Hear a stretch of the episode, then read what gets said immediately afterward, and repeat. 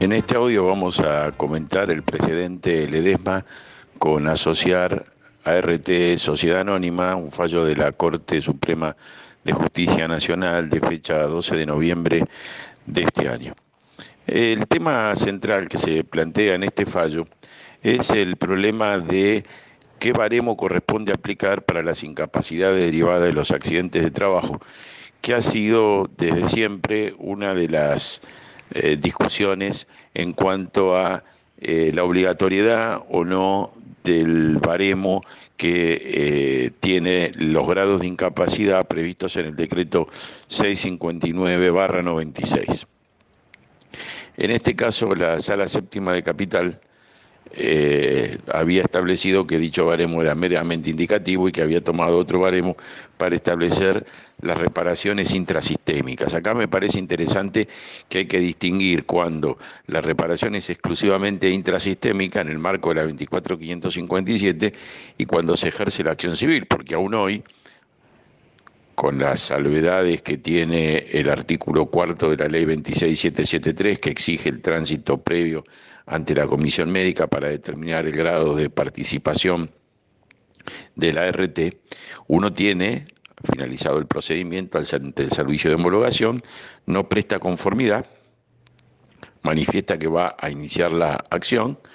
dentro del plazo para apelar, no apela, los 15 días y, lo que hace es, eh, los 15 días hábiles lo que hace es iniciar, dejar constancia de que va a iniciar la acción civil. En ese caso de la acción civil, lo que acaba de resolver la Corte no es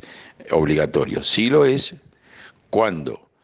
la acción es intrasistémica. Allí el baremo 659 para la Corte es el único baremo aplicable porque la Corte hace un raconto donde recuerda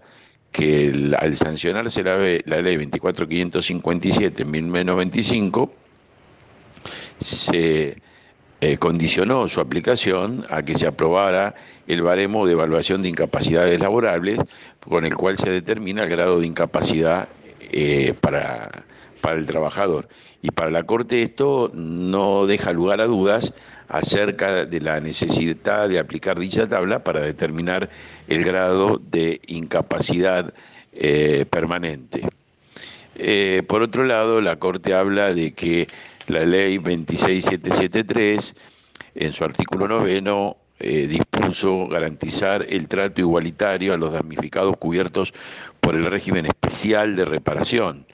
tanto los organismos administrativos como los tribunales a los que le compete aplicar el RT tienen el deber de ajustar sus informes, dictámenes y pronunciamientos a la tabla de evaluación prevista en el decreto 659-96.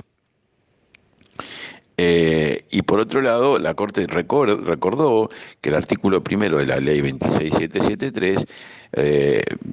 volvió a ratificar que eh, la ley de riesgo es un sistema especial de reparación de accidentes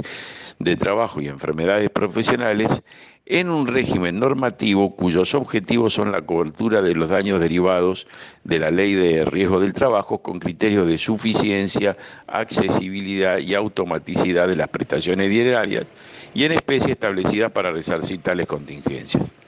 Eh, en definitiva, lo que la Corte está planteando es eh, que cuando las acciones sean en el marco de la ley 24557,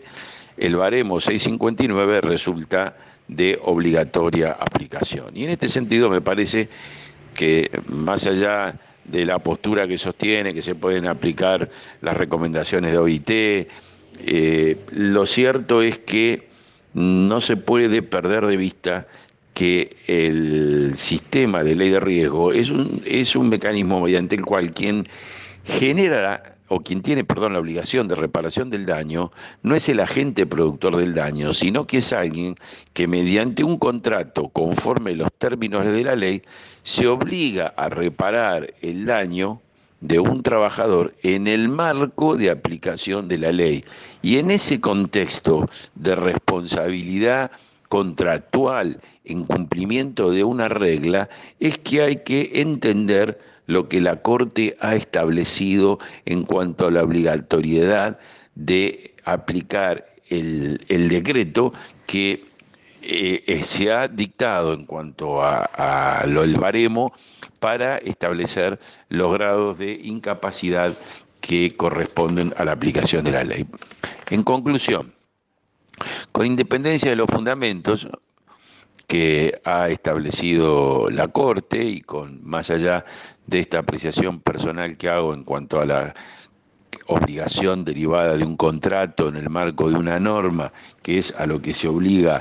la aseguradora de riesgos y que en definitiva es sobre cuyos parámetros se establece cuál es el valor de contribución que tiene que hacer el empleador y el conjunto de empleadores para financiar el sistema de reparación de daños, eh, el decreto 659 resulta de indudable aplicación en la actualidad y las discusiones que hubo hasta ahora aparecen cerradas por parte de la Corte. Queda abierta la posibilidad de declaración de inconstitucionalidad. Eh, este tema la Corte no lo trató,